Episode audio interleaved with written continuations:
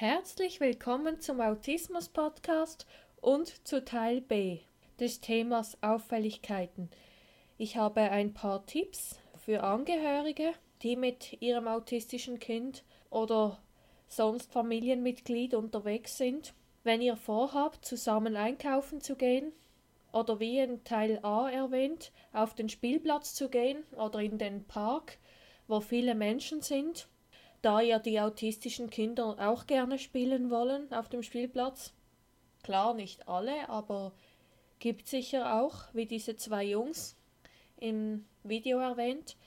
Dann würde ich euch empfehlen, dass ihr öffentliche Orte zu Zeiten betritt, wo wenig los ist. Zum Beispiel im Winter auf den Spielplatz und die Kinder gut einpacken und ihr selber auch natürlich. Oder einfach zu Zeiten, wo weniger los ist, wenn die Kinder Schulferien haben, weil Menschen im Autismus-Spektrum sind ja häufig auch nachtaktiv oder dass ihr halt Alternativen sucht anstatt Spielplätze, wo die Fläche viel größer ist und daher die Menschenmenge mehr auseinander ist.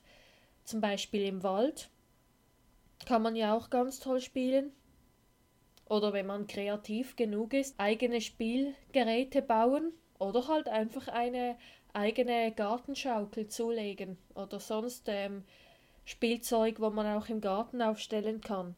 Aber natürlich möchte ich euch nicht ausreden, mit den autistischen Kindern oder Geschwistern auf den öffentlichen Spielplatz zu gehen. Ihr könnt auch euch wehren und ganz einfach sagen, ja, mein Bruder, meine Schwester, mein Kind ist Autist ja, und das ist ein öffentlicher Spielplatz, wir dürfen hier auch spielen. Und ein weiterer Tipp wäre, dass ihr Alternativen findet für die autistische Person, damit sie nicht die auffälligen Handlungen machen muss oder eben die Auffälligkeiten zeigen, dass man gemeinsam nach einer Lösung finden kann. Da würde ich auch raten, die Betreuungsperson, die Therapeuten mit einzubeziehen es kommt halt auch darauf an, was die autistische Person macht. Ob sie jetzt viel herumschreit oder ob sie einfach herumrennt oder sich im Kreis dreht oder extrem starke Stereotypen beim Spielen hat. Das Ausprobieren ist immer am besten, bis man eine Lösung gefunden hat. Das kann sein, wenn das Kind viel zappelt, dass es weniger halt zappelt, lernt ruhigere Bewegungen zu machen, anstatt viele hektische. Oder eben, dass es lernt, es darf an anderen Orten schreien, aber nicht auf den Spielplatz. Also, dass man dem Kind sagt, du darfst nur auf den Spielplatz mit anderen Kindern, wenn du ruhig bist. Und dann eben diese Energie, die sich da angestaut hat, dass man die dann anders rauslässt. Zum Beispiel zu Hause ins Kissen schreien, im Zimmer rumzappeln oder was weiß ich, eben probieren lohnt sich.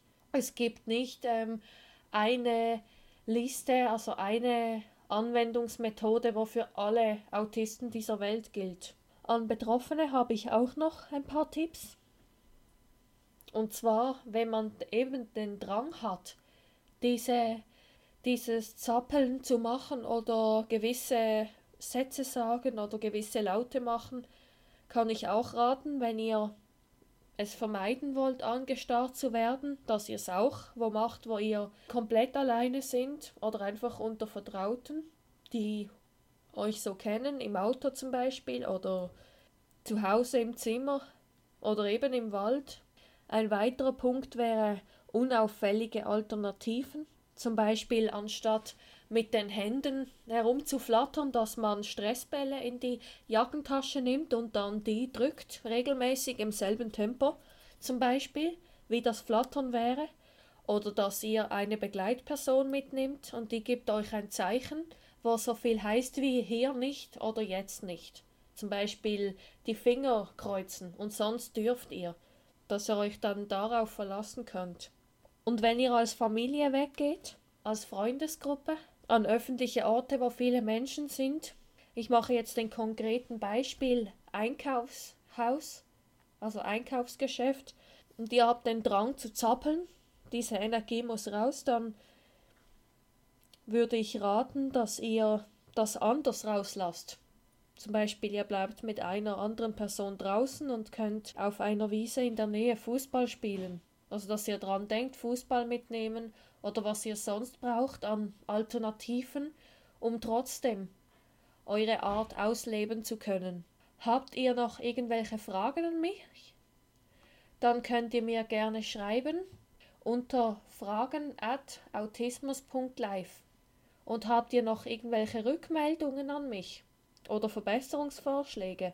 Und ich würde mich sehr freuen, wenn ihr meine Webseite besucht auf autismus.live. Und denkt immer daran, wenn man will, kann man alles schaffen.